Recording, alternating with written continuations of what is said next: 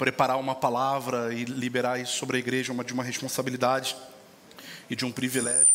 Aleluia. De um privilégio enorme e eu oro para que aquilo que Deus te colocou no nosso coração possa ser compartilhado e que a igreja possa ser edificada. Amém?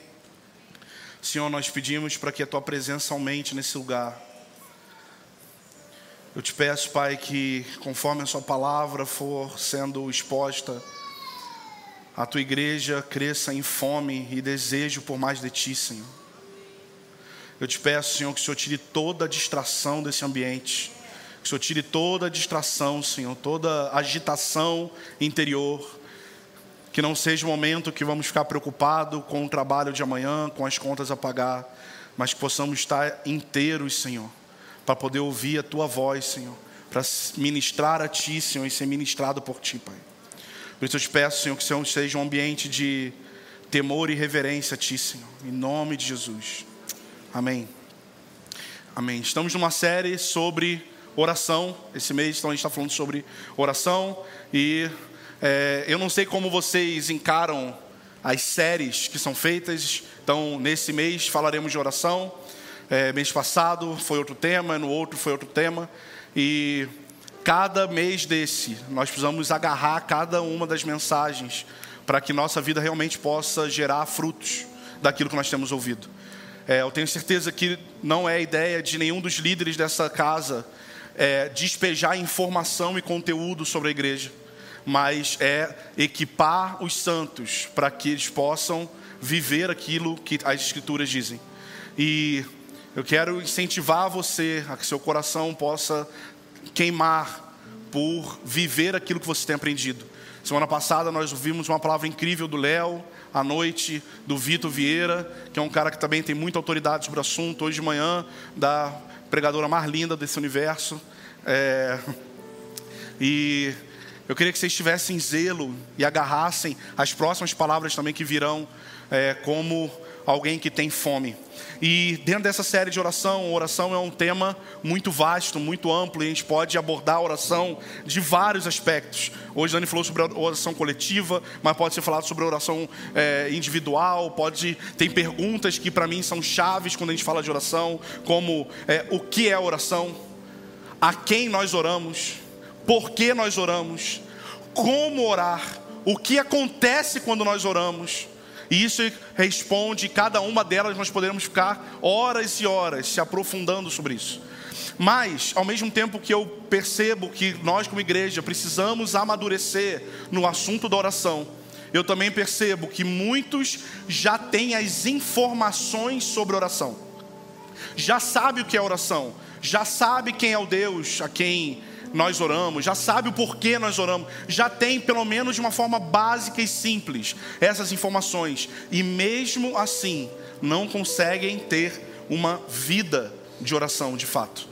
Eu não vou pedir para você levantar a mão, eu não quero te constranger, mas eu tenho certeza que se eu pedisse para você levantar a sua mão e fosse muito sincero, eu tenho certeza que muitas mãos aqui se levantariam.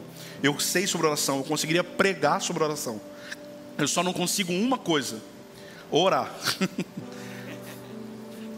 então, é, hoje eu não tenho uma pregação, hoje eu tenho um grito dentro de mim, que eu queria gritar sobre vocês isso, que é fome por Deus. Muitas vezes nós sabemos sobre isso tudo, nós sabemos o que é, para quê, para quem, o que acontece, mas às vezes tem nos faltado fome por Deus. E por isso nós não conseguimos. Esse não é o único motivo de nós não conseguirmos ser disciplinados, mas isso é um dos motivos, e é sobre esse que eu queria falar com vocês hoje. É, fome é a maior necessidade humana, é o nosso instinto. A primeira coisa que nós deixamos de sentir quando estamos doentes é fome. A ausência de fome é um sinal de doença, de enfermidade. Falta de fome significa falta de saúde. Quando estamos doentes, nós não queremos comer. Nossa, estou passando mal, estou sem fome, eu não quero comer, tudo me enjoa. Então a falta de fome é, espiritual também gera doenças espirituais. E a palavra sobre fome muitas vezes gera em nós um clamor para que Deus libere fome. E amém, é isso mesmo. Nós precisamos pedir para que Deus aumente nossa fome. Eu estou falando para muitas pessoas aqui. Talvez algumas pessoas estejam no seu momento mais faminto pela presença de Deus. E amém por isso, mas eu tenho uma notícia para te dar: existe mais e sua fome precisa ainda aumentar. Talvez você esteja não no seu pior momento, mas também não está no seu melhor momento. E sua fome também precisa aumentar. Mas também talvez você seja o cara que ou a mulher que está sem fome nenhuma. Você realmente perdeu a sua fome. Você não tem mais desejo de fato pela presença de Deus, por vir nos cultos, por exemplo, por ouvir uma ministração, uma palavra. Você percebe que seu coração está frio. Às vezes, no momento de adoração, você olha algumas pessoas se envolvendo, chorando, e você fica, cara, o que, que essa pessoa está sentindo que eu não estou sentindo? Ou ela está fingindo que não é possível que a presença de Deus esteja aqui tão forte, porque eu não consigo sentir isso. Eu não sei quantos de vocês já passaram por isso, mas é uma sensação terrível, porque nossa mente é criativa para o mal, sim ou não? Quando você está no escuro, sozinho. Eu não sei vocês, mas eu já estou com 37 anos, mas de vez em quando, é só raro assim. Mas te passa, a mente fica criativa para o mal, não fica? Assim, você ouve um negócio que nem tem. Então a nossa mente é criativa para o mal, e nesse ambiente, às vezes a gente já fica pensando: cara, Deus não me ama. Deus ama mais o fulano, porque o fulano está sempre chorando e sentindo alguma coisa. E a gente, isso gera uma crise em nós. Então, é, apesar de quando nós falarmos de fome, nós realmente queremos que Deus libere essa fome, mas existe alguma coisa que nós precisamos pensar. Como que nós vamos ter fome se nós estamos de barriga cheia? Pensa que você foi no rodízio de carne, aleluia. Deus seja louvado nisso. E você acabou de comer muita carne. Glória a Deus. Quando sai dali, a pessoa fala: e aí? Partiu o rodízio de massa agora? Talvez a sua mente gorda, como a minha, vai falar: eu acho que dá, hein? Mas você no fundo sabe, cara, eu não aguento mais. Eu queria comer. Já foi um rodízio e teve a sensação de o meu paladar continua querendo comer. Eu só não aguento mais. Mas por mim, eu continuava. Tia Lu não está aqui agora, né? Que bom que ela veio de manhã, né? Então posso ser mais aberto sobre isso. Então, nós estamos de barriga cheia. E o que, que tem enchido nossa barriga? Um banquete chamado coisas desse mundo. E eu não estou falando só de pecado, estou falando sobre a nossa vida normal. Muitas pessoas falam sobre a vida ordinária, e isso é uma palavra incrível que precisa ser pregada, viver o Evangelho na nossa vida ordinária. Mas ter uma. A vida é ordinária, você não deve ser um ordinário. A vida é ordinária, é no dia a dia que a gente vive o Evangelho, mas você pode viver algo sobrenatural na vida ordinária. Não é para você ser o padrãozinho, é para numa vida padrão que tem segunda, terça, o trabalho, a família, mesmas coisas todas as semana, é você conseguir ter ainda muita fome e viver algo ainda mais profundo. Somos obesos de alimentos que nos fazem mal e famintos do verdadeiro alimento. A oração para que Deus libere fome deve ser precedida então por uma oração de arrependimento pela nossa má alimentação espiritual. Nós precisamos pedir para ter fome, mas a primeira oração antes dessa precisa ser: Senhor, o que tem roubado a minha fome pela tua presença? O que eu coloquei nesse lugar, porque eu quero ser vibrante de novo. Eu quero ter uma fé vibrante de novo. Eu quero falar sobre Deus com, com lágrima nos olhos. Porque eu já fui assim um dia, mas eu perdi isso. E por que nós perdemos isso? Você está orando, Deus me dá mais fome. E é como se eu estivesse respondendo: para de comer porcaria. Você está comendo doce o dia inteiro. E isso não alimenta. E só te engorda. E quanto mais gordo você fica, com menos desejo de comer você fica. Ele é o nosso alimento. Provérbio 27, 7 diz: O que está farto despreza o favo de mel. O que está farto despreza o favo de mel. A gente perde o melhor, a cereja do bolo. negócio de cereja, né? Mas o tema é esse. você perde a cereja do bolo, porque você já se fartou de tantas outras, tantos outros alimentos. E eu percebo algo que acontece, eu não sei se isso acontece aqui, eu estou chegando há pouco tempo aqui, mas é algo que eu reparo muito quando a gente viaja. Cristãos em igrejas, a gente vai em algumas igrejas que falta muito é, conhecimento das Escrituras, acesso à boa teologia. E quando nós vamos nessa igreja e falamos algo simples, simples, ponto um do Evangelho, às vezes a igreja fica, uau, eu nunca ouvi isso. Quem me dera estar numa igreja onde tivesse um cara como o Léo, como Douglas Gonçalves, como Tiago, homens de Deus que tem conteúdo bíblico para poder me alimentar. Na minha igreja eu não tenho isso. E eu vejo isso, muito isso acontecendo em muitas igrejas. Mas eu também vejo essas pessoas um dia saindo das suas igrejas por falta de alimento e indo para igrejas que elas julgam ter alimento e às vezes realmente tem. E o primeiro mês é maravilhoso. Meu Deus, eu não acredito que eu estou aqui. Antigamente eu ouvia uma palavra ruim no domingo sobre coisas que nem estão na Bíblia. Agora eu estou tendo acesso a uma palavra incrível, com uma teologia embasada, e a pessoa fica muito feliz com isso. Talvez essa tenha sido a tua história. Veja uma igreja fraca na palavra e chega numa igreja onde os homens e os líderes dessa comunidade são homens de Deus que estudam a Bíblia e têm zelo para poder pregar o Evangelho. E aí você fica feliz só que o tempo vai passando e depois você está sem fome de novo.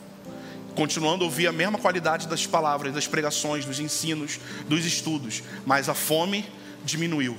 A pergunta é: será que a fome que você tinha era de Deus de fato?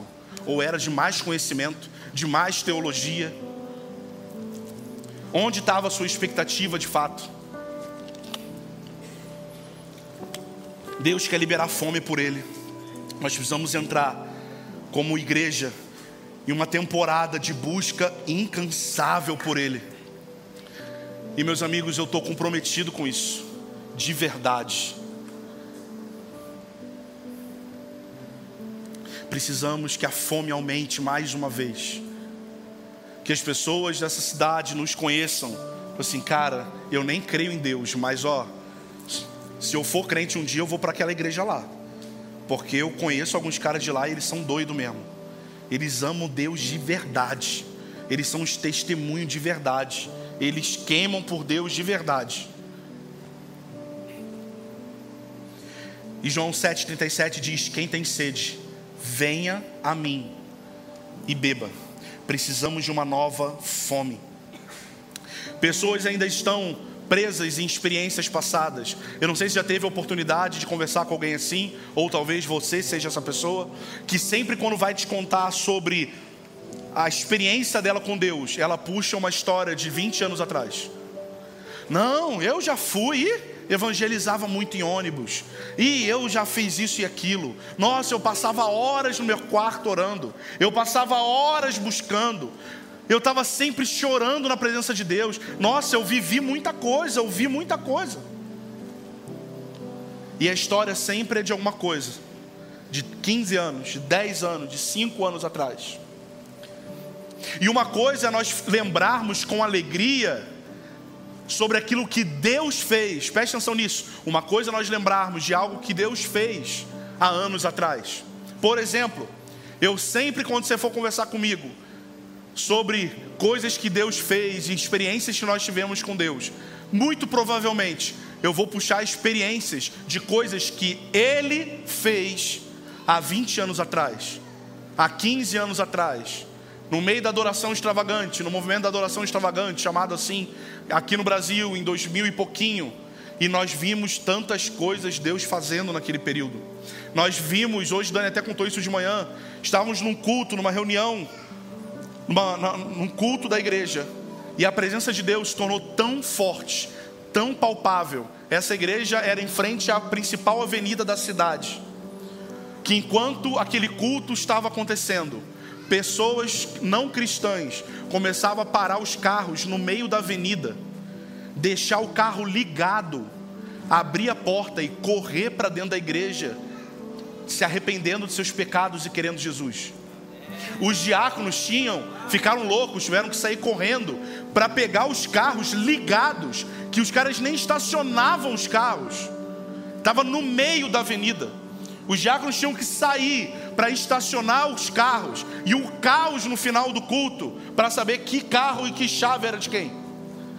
Porque aquelas pessoas estavam simplesmente passando e sentiram a presença de Deus tão forte que elas abriram mão do próprio carro no meio de uma avenida para poder correr, para atraídos pela presença de Deus.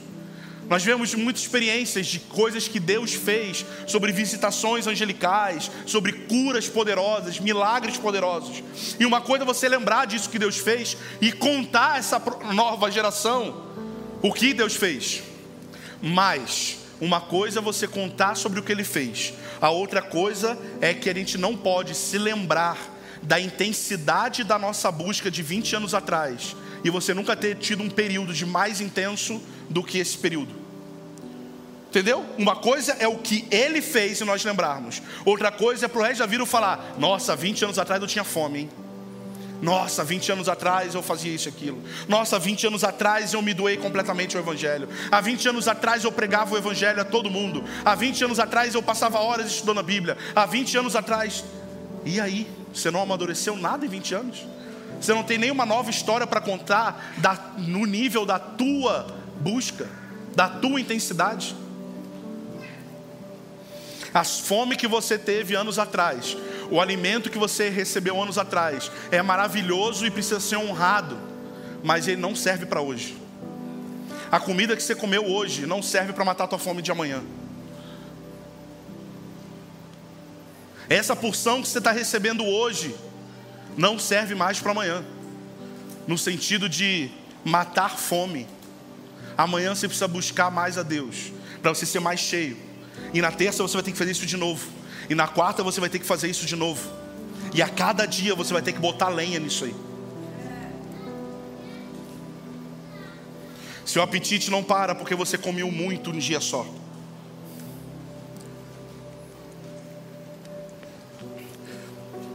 E a impressão que eu tenho é que muitas vezes a gente acha que não está tão mal espiritualmente, por não ter cometido pecados muito escandalosos. Na verdade, eu falo isso com muito temor e pedindo que vocês entendam o que eu quero dizer. Mas às vezes seria melhor você ter cometido um pecado brabo para você ter percebido quanto você necessita de Deus e que a sua barriga cheia das coisas deste mundo não te sustenta. Às vezes seria melhor você ter caído num pecado muito grave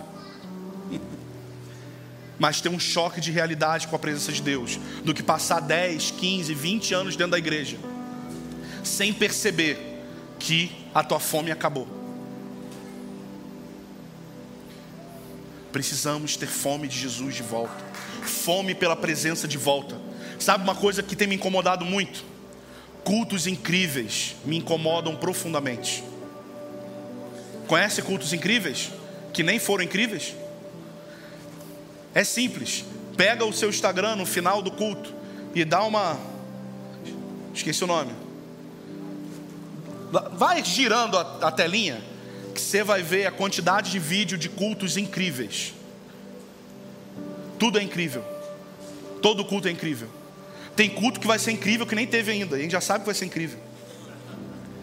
Gente, venham amanhã no culto, vai ser incrível. E aí no dia seguinte tem aquele culto ruim. Quem já foi em culto ruim? Tem culto ruim. Incrível! A nossa régua de incrível mudou. Se tudo é incrível, nada é incrível. Se tudo é incrível, tudo é comum. E a gente perde a fome pelo incrível de verdade. Eu não estou dizendo que a gente não tem cultos incríveis, não estou falando que você nunca mais pode falar que um culto foi incrível, não é isso. Mas nós precisamos ter cuidado com o teto que a gente coloca sobre os cultos que a gente participa, por exemplo. Nossa, a presença de Deus estava brutal. Estava brutal? E a gente vai perdendo a fome de ter Deus. Vem brutal. Vem, mas vem que vem. Desculpa, Léo, foi muito pentecostal agora, né? Me perdoa.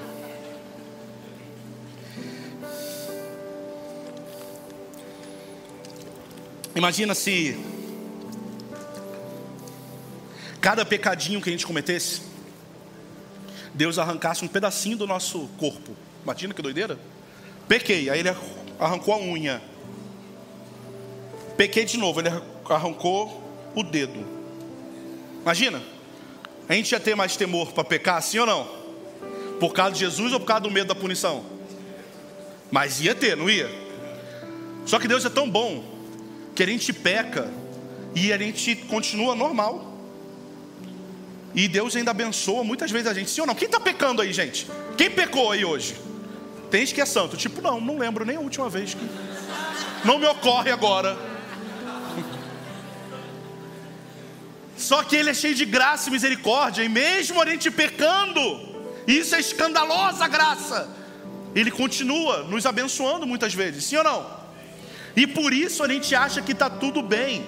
Ele está relevando os nossos pecados. Ele não está tão triste assim. Às vezes era melhor a gente ter um dedo cortado do que perder a nossa fome. Deus não quer nos dar para sobrevivência, Ele quer nos dar em abundância. Jesus morreu na cruz para nos dar vida em abundância. Precisamos parar com essa síndrome de sobrevivência. Cultos domingo já me abastece para a semana. Mentira! tem muito mais, tem algo incrível de verdade, incrível para acontecer na sua vida. Vão aumentar o sarrafo, vão aumentar a expectativa de verdade.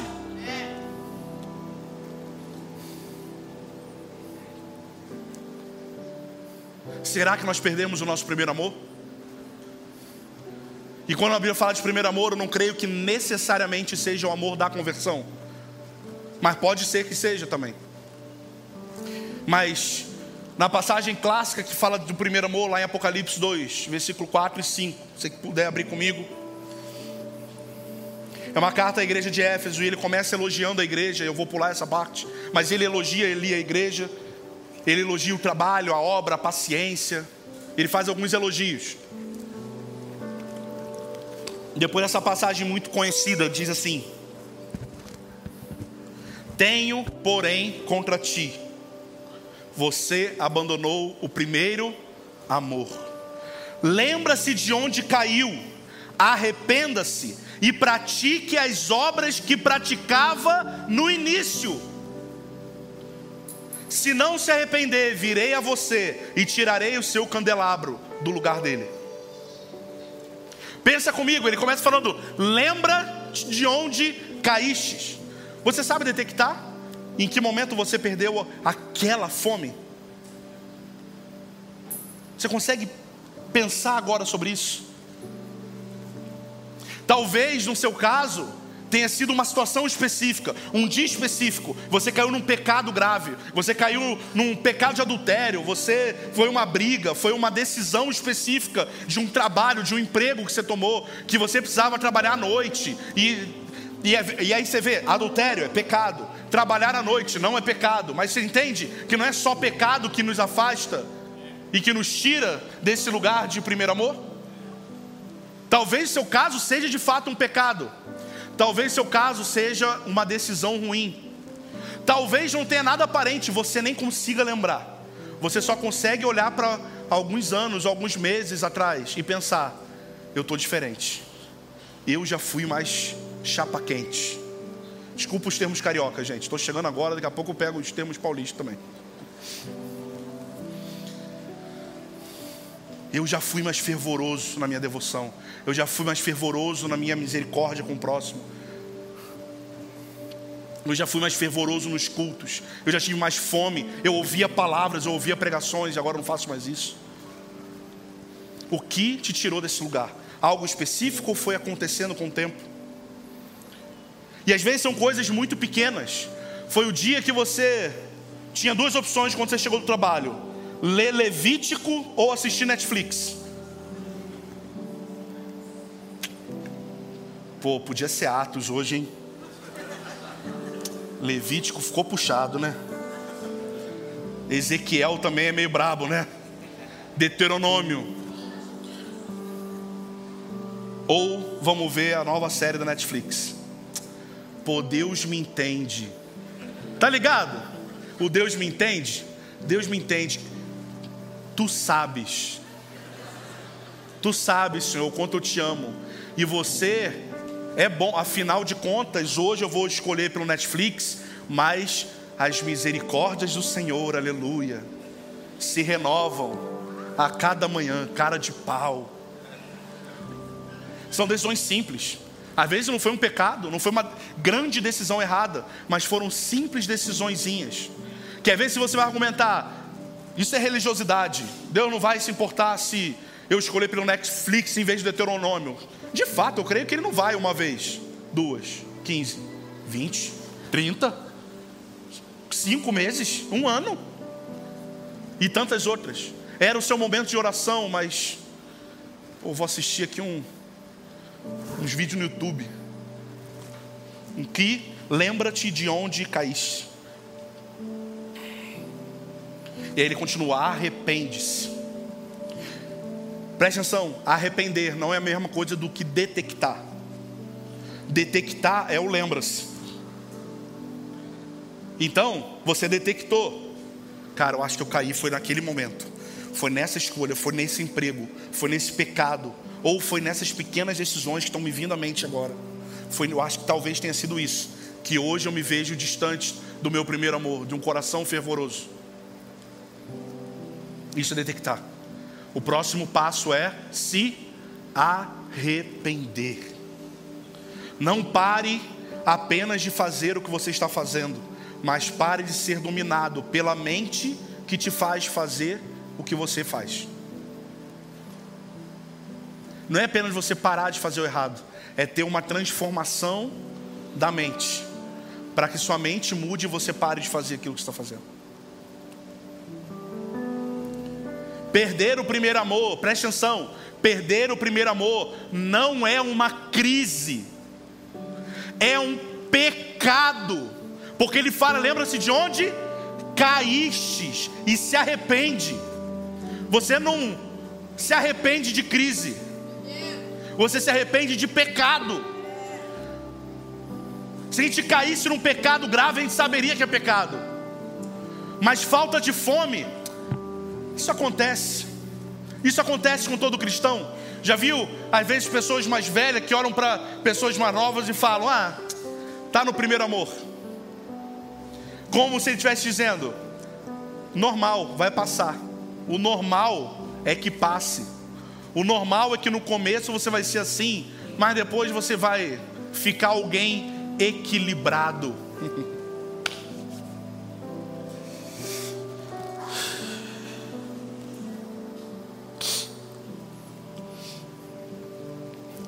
Vemos jovens, adolescentes, pulando na hora do louvor, levantando suas mãos, gritando ah, para Deus, e os maduros pensam: se não der fruto, de nada adianta. Mas o seu fruto de ser frio também é um fruto de alguma coisa que está errada. A sua frieza do coração está sendo exposta diante da igreja. Sorte nossa é que nós somos uma família e nós temos um, um lugar de misericórdia e graça, porque todos nós erramos e pecamos. E nós podemos abraçar uns aos outros e falar: me ajuda a queimar como você está queimando. Eu estou aqui há pouco tempo, mas estava reparando nesse doido. É doido demais. É muita coisa doido mesmo. Ele está entregue, ele está intenso. Ele veio no cu da manhã, por que, que ele voltou à noite, velho? Tinha Faustão. Nem tem mais Faustão domingo, né? Sabe qual é o nome disso? Fome. Quero mais. Eu quero mais. Eu vou abrir mão de outras coisas. Porque eu quero mais de Jesus. Eu não sei quanto vocês, mas Deus tem colocado no meu coração há alguns anos um, centro de, um senso de construção. Isso significa que eu não quero só que ficar parado na minha, e quando Deus fizer, e Ele vai fazer, algo poderoso aqui nessa igreja em relação à presença manifesta dele, eu não quero entrar só nessa hora. Eu quero ser o cara que estou desde o início falando: vem, vem, vem. A minha vida está dizendo: vem, vem. Eu não estou querendo vir na sala de oração, mas eu vou porque isso faz parte do meu vem, vem.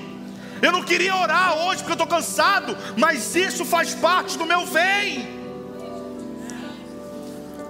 Eu brigo com minha esposa, você briga com seu marido, mas a gente precisa pedir perdão, se reconciliar, porque nós estamos numa jornada.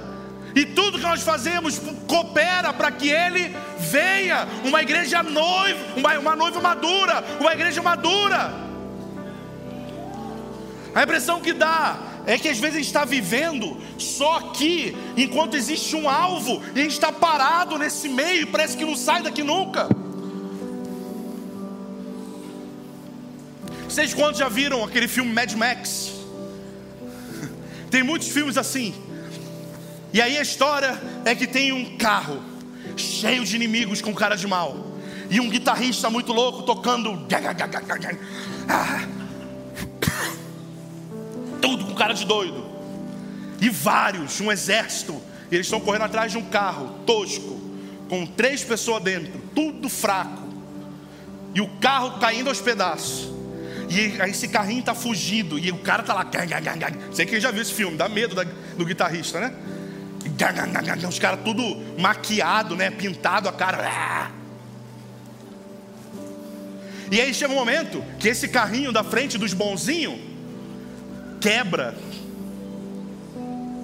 E os caras estão no. E o carrinho está quebrado. Não tem. Nenhum dos três são mecânico. Eles têm duas opções: ou conserta o carro ou morre. Por que eles têm que consertar o carro? E essa é a minha pergunta. Eles têm que consertar o carro porque, afinal de contas, ter um carro quebrado é ruim? Não. Eles têm que consertar o carro porque eles têm que chegar a algum lugar. E consertar o carro é só algo que faz parte do processo para eles chegarem onde precisam chegar. A impressão que me dá é que muitas vezes a gente está vivendo de consertar o carro. A gente está ali vivendo a vida do crente. E a gente está consertando o carro. E é isso. O que você faz? Conserta o carro. Por que, que você está consertando o teu carro? Por que, que você está vindo no culto? Por que, que você diz que é crente? Por que, que você vem a uma igreja? É porque você está perseguindo com sangue nos olhos um alvo fome, eu estou vendo alguém e eu, nada vai me parar. Se eu tiver que consertar carro que eu não sei, eu vou consertar, mas eu não vou parar. Eu preciso continuar, porque eu estou vendo alguém, os meus olhos estão abertos para vê-lo e nada vai me afastar, nada vai me segurar. Eu vou chegar até lá, sangue nos olhos. E ele continua o texto: arrependa-se e pratique as obras que você praticava no início o que você fazia no seu primeiro amor que você parou de fazer?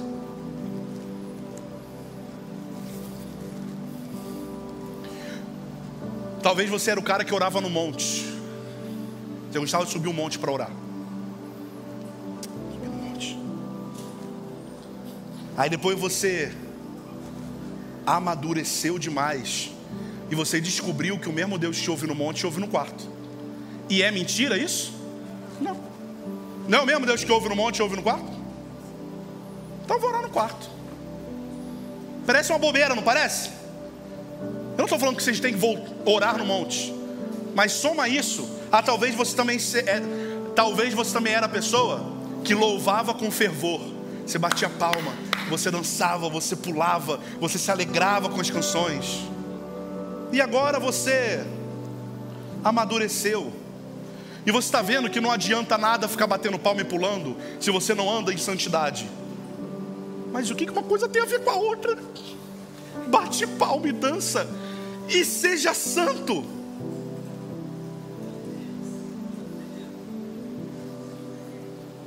Às vezes você era o cara que ia a todas as escolas e conferências que você via.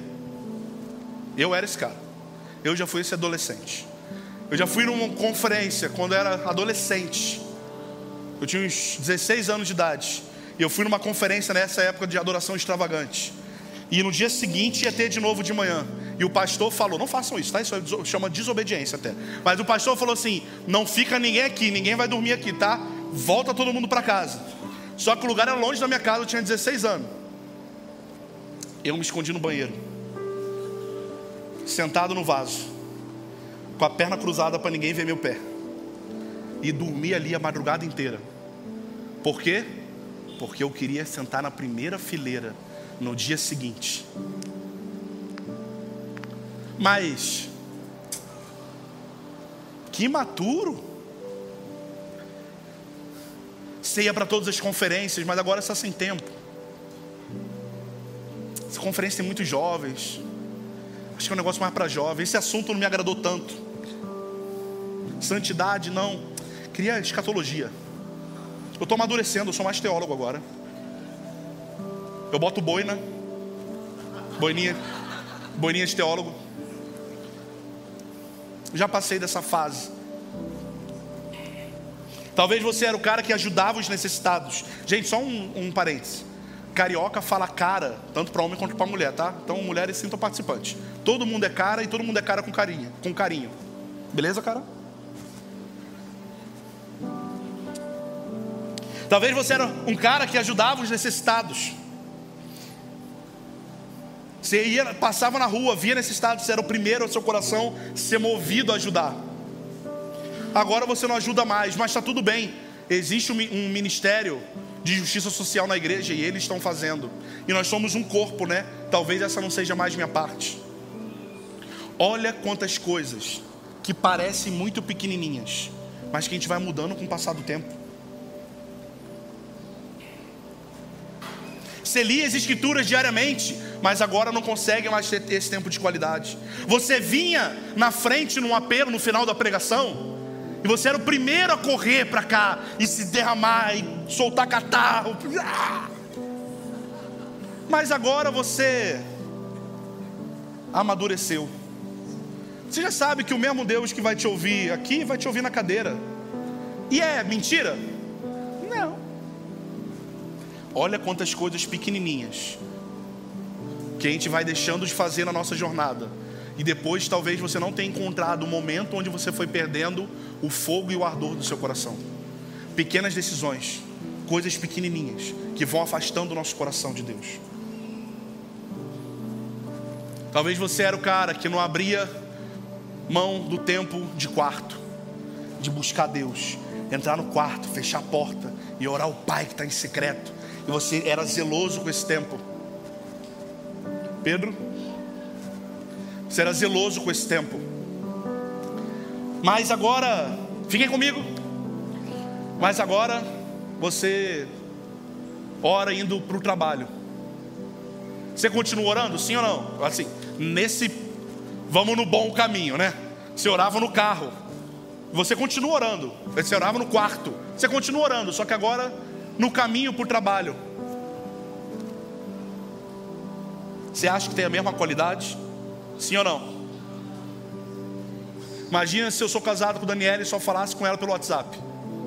Mas eu estou falando, eu falo todo dia. Mas é isso que minha esposa espera de mim? É esse tipo de comunhão que minha esposa merece? Não, amor, a gente se esbarra por aí. A gente já se conhece muito a gente vai se esbarrar por aí. Há tantas outras coisas específicas que você pode ter vivido na sua própria história. Eu queria que você começasse a se lembrar dessas coisas. O que que me tirou? Lembra-te. Quando você lembrar, arrependa-se.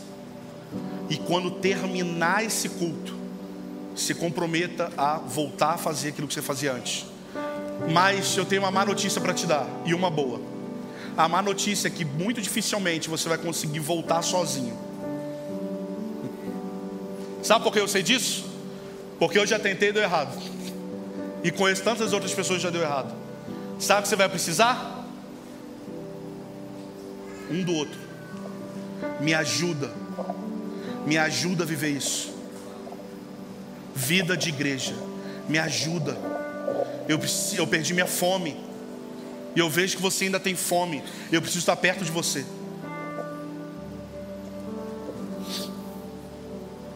Deus quer o seu coração de volta. Deus sente saudade do seu tempo de inocência. Deus continua no mesmo lugar. Foi você que saiu de lá, mas Ele está te esperando. Fiquem comigo. E você pode falar assim, Fábio, beleza, eu já entendi, mas eu não tenho força. E eu sei como é isso. Acredite, eu sei como é isso. Fábio, eu queria ter fome, mas eu não tenho força para ter fome. Eu não tenho força para nada. Você já se sentiu assim? Talvez você esteja passando por isso agora. Eu não tenho força. Eu queria muito. Deus conhece o meu coração e Ele de fato conhece. Mas tem uma coisa que você precisa fazer, mesmo sem força. Tem algo que você precisa fazer e tem uma, uma promessa de resposta dele. Há uma coisa que você precisa fazer: é buscar a face de Deus. João 6,35 diz: Eu sou o pão da vida. Quem vem a mim jamais terá sede, mas terá fome. Quem crê em mim jamais terá sede. Tem uma promessa: quem vem a mim jamais terá fome. Mas também tem algo que nós precisamos fazer, mesmo fracos, e até nisso é Ele quem vai nos capacitar a fazer, porque de nós nós não temos força mesmo, que é ir a Ele.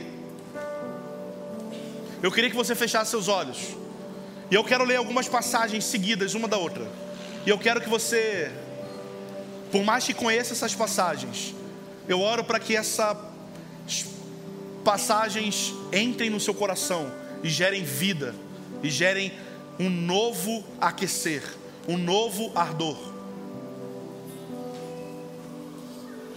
João 6,35 Eu sou o pão da vida. Pense nisso. Quem vem a mim jamais terá fome. Quem crê em mim jamais terá sede. Salmo 63, 1 e 2 diz: Ó oh Deus, tu és o meu Deus, e eu te busco ansiosamente. Minha alma tem sede de ti, e meu ser anseia por ti, como uma terra seca e exaurida, onde não há água. Assim eu te contemplo no santuário, para ver o teu poder e a tua glória Jeremias 29, 12 e 13. Então vocês clamarão a mim, virão orar a mim, e eu os ouvirei. É uma promessa. Então vocês clamarão a mim, orar, virão a mim orar, e eu vos ouvirei. Buscar-me-ei e me achareis quando me buscardes de todo o vosso coração. Salmo 107, versículo 9: Ele sacia o sedento e satisfaz plenamente o faminto. Deuteronômio 4, 29. E lá buscarão o Senhor, o seu Deus, e o acharão, se o procurarem de todo o seu coração e de toda a sua alma. Salmo 105, versículo 4: Recorram ao Senhor e ao seu poder, busquem sempre a sua presença recorram a Ele. Se você está fraco, se você está cansado, se você está com depressão, se você está aflito, se você está enfermo na sua alma, recorra a Ele.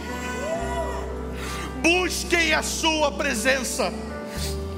Lucas 11, 9 10. Pedi e vos será dado, buscai e o acharei, batei e a porta será aberta, pois todo o que pede recebe, quem busca acha, e o que bate, a porta será aberta. É uma promessa. Quem bater, a porta vai ser aberta. Quem buscar, vai ter resposta. Talvez você não tenha força agora para buscar com um grito e uma explosão, mas não é isso que vai definir nesse momento. Busque da forma que você está, mas coloque o seu coração nele e faça uma oração sincera. Que caia a máscara, como Davi que dizia: Aquieto a minha alma.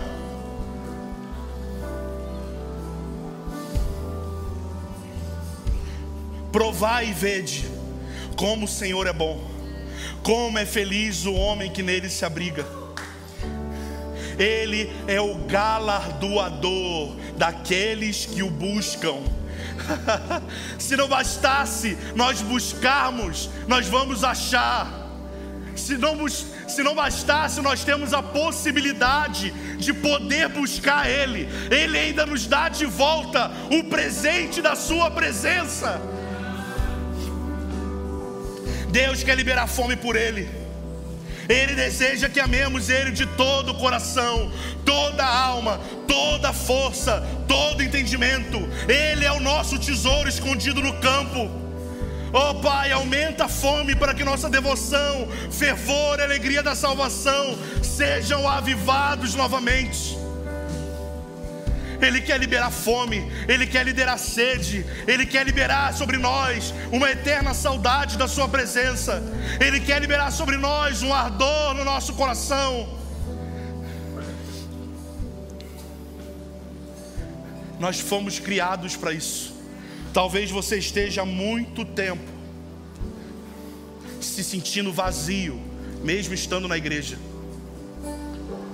Isso te condena, porque normalmente isso é algo que a gente fala para quem não conhece a Deus. Vire crente, e esse vazio que você tem você não vai sentir mais.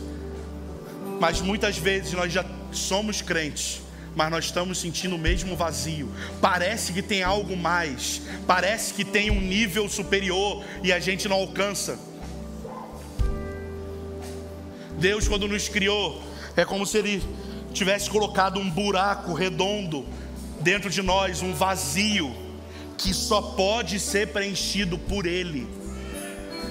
E nós estamos tentando encaixar uma peça quadrada nesse buraco redondo.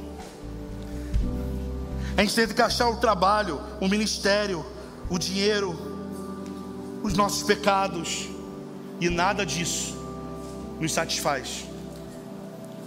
Só o Senhor satisfaz, satisfaz plenamente, que possamos nos voltar a Ele. Pai, eu te peço, para que libere agora fome e sede pela tua presença. Que não nos falte fome, sede e desejo pela tua presença. Pai, nós queremos sim sentir a Sua presença e responder a sentir a Tua presença. Nós pedimos que nossos cultos sejam cheios da percepção física da Tua presença. Mas também nós pedimos que nós sejamos filhos maduros que entram no quarto e te buscam, mesmo quando não sentimos nada mesmo quando não sentimos arrepios, não ouvimos a voz de Deus, quando só ouvimos o silêncio dEle. Empurra-nos para o lugar da tua presença, Senhor. Nos empurra para o lugar da oração, nos empurra para o lugar da devoção.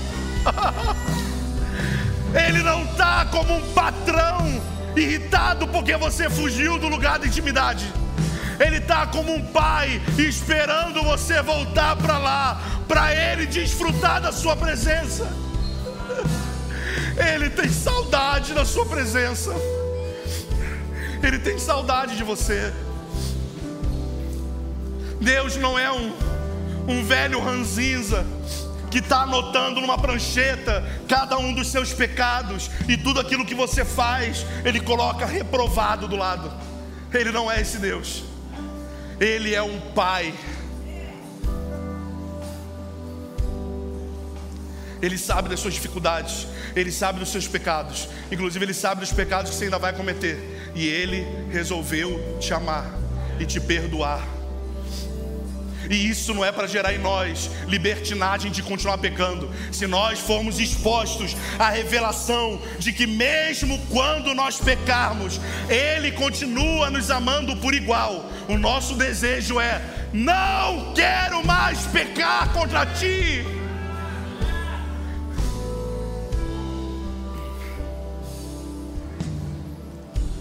Dá-nos fome, Senhor. Dá-nos sede.